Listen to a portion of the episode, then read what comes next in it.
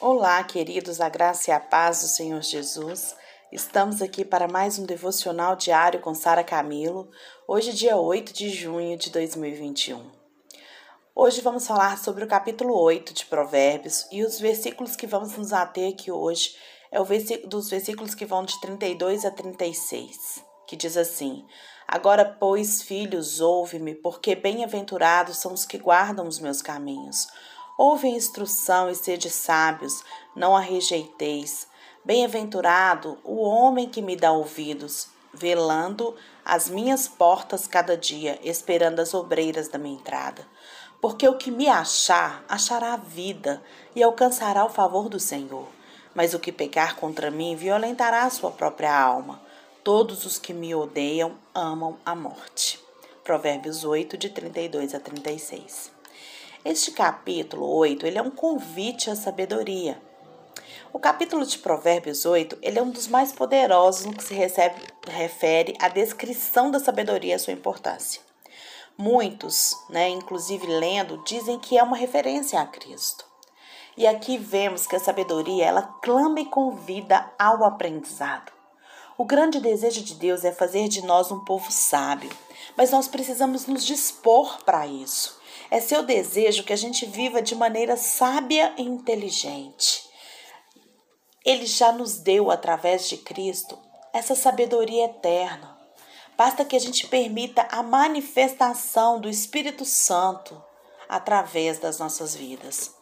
Vemos que há por parte da sabedoria um grande empenho em ser encontrada, para que possa ensinar e, conduzir, e nos conduzir pelo caminho do, do que é bom. A sabedoria, ela procura chamar a atenção de todos, gente, mas sobretudo dos simples, estúpidos e loucos. Isso. A sua intenção é fazer com que esses, eles mudem a sua atitude e abandonem a tolice. Uma pessoa tola, ela causa muitos danos a si mesmo, mas ela causa também muitos danos àqueles que estão perto dela. Por isso que a sabedoria ela se esforça tanto para converter a loucura em inteligência, em sabedoria. Sabedoria não é algo que a gente adquire de fora para dentro, mas a sabedoria é a manifestação daquilo que está dentro de você. Foi com a sabedoria que Deus criou todas as coisas, cada organismo, cada princípio físico e químico. As leis que regem a vida como um todo, elas foram estabelecidas por Deus com base na sabedoria. Então, gente, não há ninguém melhor nessa terra para guiar os nossos passos do que Deus, para nos ensinar a ter sabedoria. Eu vou adquirir sabedoria quanto mais eu tenho contato com o Senhor, quanto mais eu tenho intimidade com Deus, quanto mais eu ouço o Senhor, eu tenho contato com as coisas de Deus. Lembra de um ditado que diz: Diga-me com quem andas, que direis quem tu és? Isso não é bíblico, é um ditado popular. Mas esse ditado é muito certo. Se você tem andado com Deus todos os dias, pode ter certeza que você vai se, vai se assemelhar a Ele. A sabedoria, ela apela para que seja escutada. Ela sabe que os que se desviam dela vão encontrar caminho de destruição. A felicidade, ela não pode ser encontrada num banquete de maldade, de iniquidade, de pecado nem, no pra, nem o prazer da vida nos atos pecaminosos.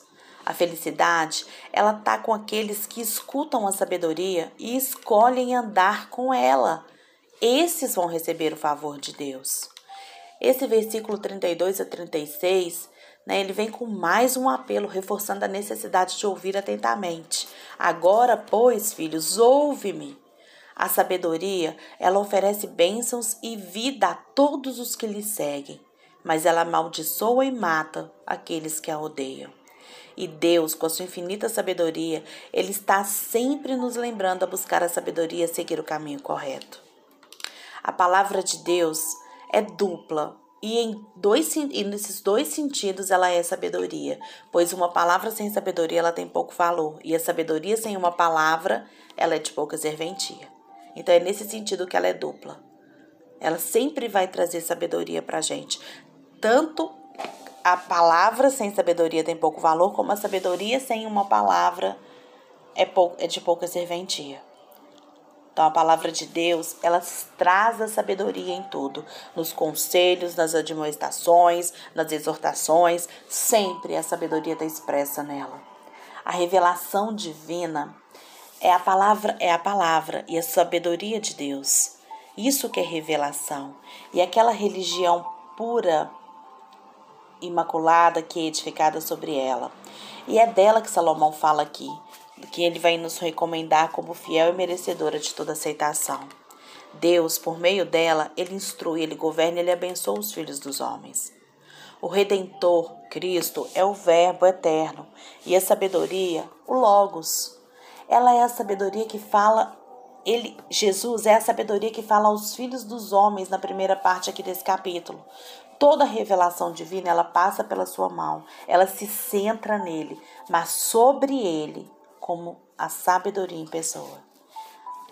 Salomão conclui com uma recomendação repetida aos filhos dos homens que prestem muita atenção diligentemente à voz de Deus na sua palavra. Como você tem agido? Como tolo, estúpido ou como sábio? Lembra, quanto mais você está com o Senhor, mais você vai se assemelhar a Ele e com isso, mais você vai adquirir sabedoria. Anda com ele, anda com ele que você cola nele, como dizem por aí, que o futuro te promete sempre portas abertas e coisas boas na sua vida. Tenha um dia abençoado.